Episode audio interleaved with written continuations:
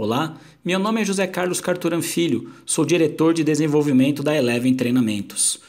Quero falar com você a respeito da linha tênue.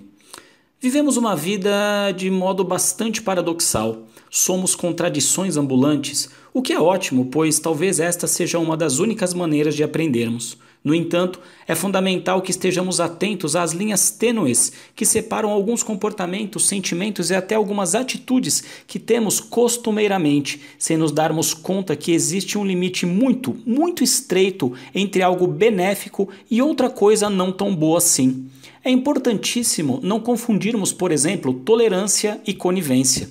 Esta mesma linha tênue existe entre pureza e ingenuidade, autoconfiança e arrogância, humildade e subserviência. Ser audacioso é muito diferente de ser inconsequente. Ser resignado é bem diferente do que ser omisso. Ambição é ótima, mas se for desmedida, pode se tornar ganância. Talvez num primeiro momento não faça sentido, mas sem perceber confundimos justiça com vingança, fé com fanatismo. Pensamos estar usando a neutralidade quando na realidade estamos usando a indiferença. Ultrapassamos a linha da convicção e adentramos o terreno da teimosia. Buscamos ser calmos e acabamos sendo passivos. Às vezes, exageramos no amor próprio e passamos a ser egoístas. Autoestima demais pode virar falta de noção e falta de bom senso. Já percebeu como tantas coisas estão próximas, como praticamente se tocam? Alguns acham que estão sendo diretos e sinceros quando estão sendo grosseiros. É suave a linha entre a gentileza e o servilismo. Pensamos estar fazendo as coisas com agilidade, quando na realidade estamos fazendo-as com pressa.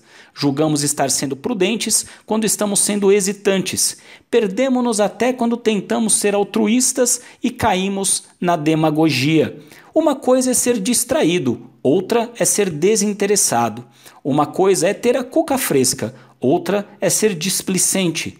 As pessoas acham que são determinadas quando são obcecadas. Mesmo quando todos os sinais apontam para uma mudança, continuamos errando, porque confundimos insistência com persistência.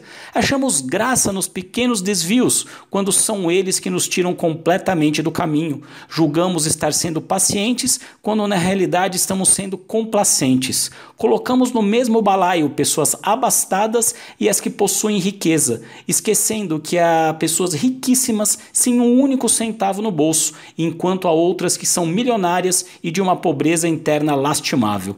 Talvez a grande busca do ser humano seja equacionar essas disparidades na busca de um equilíbrio interior que resulte em uma linha de conduta que fortaleça as reais virtudes. E para isso, é essencial que estejamos sempre vigilantes para não cruzarmos esse limite suave entre as coisas, não ultrapassarmos essa linha tênue, quase invisível, que separa os grandes seres humanos dos seres humanos comuns. Há uma frase que ouvi de meu grande amigo e mestre José Orlando e que costumo citar nos cursos que ministro, que talvez ilustre bem esse tema. A única diferença entre o remédio e o veneno é a dose aplicada. E assim, continuamos nossa caminhada, tentando aparar nossas próprias arestas para nos transformarmos de pedras brutas em pedras polidas e então, quem sabe, atingir o necessário equilíbrio para alcançar o caminho do meio.